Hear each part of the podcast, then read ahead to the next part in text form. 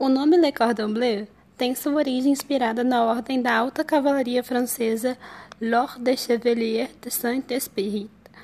Diz a lenda que esse grupo de cavaleiros ficou conhecido por seus banquetes extravagantes e luxuosos, e a referência do nome é devido às fitas azuis das medalhas que estes cavaleiros recebiam como recompensa. O nome Le Cordon Bleu tem sua origem inspirada na ordem da alta cavalaria francesa L'Ordre des Chevaliers de Saint-Esprit.